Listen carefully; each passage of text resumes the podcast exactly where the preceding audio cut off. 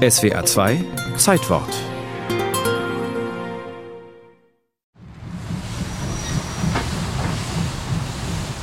Es ist 10 Uhr morgens in Korab im Norden Deutsch-Südwestafrikas. Der kaiserliche Gouverneur Theodor Seitz entsteigt bei Bahnkilometer 500 einem Dampfzug. Mit ausgestreckter Hand geht er auf den Premierminister der Südafrikanischen Union, General Louis Botha, zu. Ein historisches Schwarz-Weiß-Foto hält den Moment kurz vor der förmlichen Kapitulation des Deutschen Kaiserreichs fest. 31 Jahre vorher hatte das Deutsche Reich das heutige Namibia zum deutschen Schutzgebiet erklärt. Obwohl der damalige Reichskanzler Otto von Bismarck sich bis dato nicht als Kolonialenthusiast gezeigt hatte, im Gegenteil. Ich will auch gar keine Kolonien. Die sind bloß für Versorgungsposten gut. Diese Kolonialgeschichte wäre für uns genauso wie der seidene Zobelpelz in polnischen Adelsfamilien, die keine Hemden haben. Doch Bismarck ändert seine Meinung und wird zum Geburtshelfer des deutschen Kolonialreichs.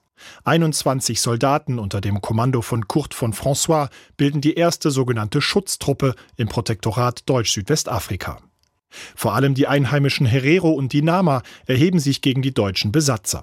Sie überfallen Handelsniederlassungen, sabotieren Bahnlinien, belagern Militärstützpunkte. Die deutschen Kolonialherren gehen gnadenlos gegen die Widerstandskämpfer vor. Von 1904 bis 1907 töten die deutschen Soldaten schätzungsweise bis zu 60.000 Herero und Nama. Es ist der erste Völkermord des 20. Jahrhunderts. Bob Candeto ist Herero, seine Urgroßväter haben vor über 100 Jahren gegen die Schutztruppe gekämpft. Ein Kampf, der Candetus Familie damals auseinandergerissen hat. They decided to make a huge mein Urgroßvater und seine Kameraden haben ein großes Camp gebaut, gut getarnt mit Ästen und Sträuchern. Darin waren ihre Frauen und Kinder versteckt und ihr Vieh. Aber die Deutschen haben das Lager entdeckt, es gestürmt, alles platt gemacht und das Vieh geraubt. Mein Urgroßvater hat tagsüber im Krieg gekämpft und abends nach seiner Familie gesucht, ohne Erfolg. Meine Uroma ist mit ihrem Sohn auf dem Rücken in Botswana gelandet. Der Junge wuchs dort auf wurde zum Mann und hat später meine Mutter gezeugt. Die Schutztruppe bricht den Widerstand der einheimischen Volksgruppen. Nach 1907 erlebt die deutsche Kolonie eine scheinbar ruhige und stabile Zeit. Doch der Erste Weltkrieg hat auch Folgen für die deutschen Kolonien. Sie sind weitgehend isoliert, da die britische Marine deutsche Schiffe von ihnen fernhält.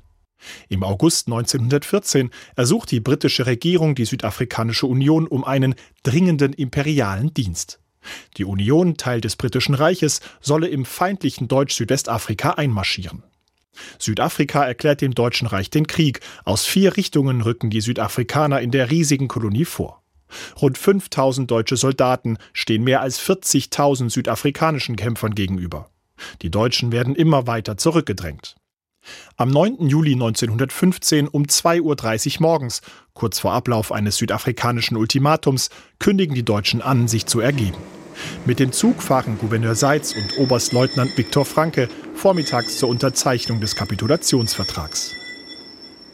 Paragraph 1 die im Felde befindliche, unter dem Kommando des Truppenkommandeurs stehende Schutztruppe des Schutzgebietes ergibt sich hiermit General Botha, dem Kommandeur der Unionsfeldtruppen. Damit ist die Kolonie Deutsch-Südwestafrika Geschichte. Nach der Unterschrift steigt Seitz mit seiner Delegation wieder in den Zug und fährt zurück in sein Hauptquartier. Die rückwärts schnaufende Dampflokomotive, ein Bild voller Symbolik.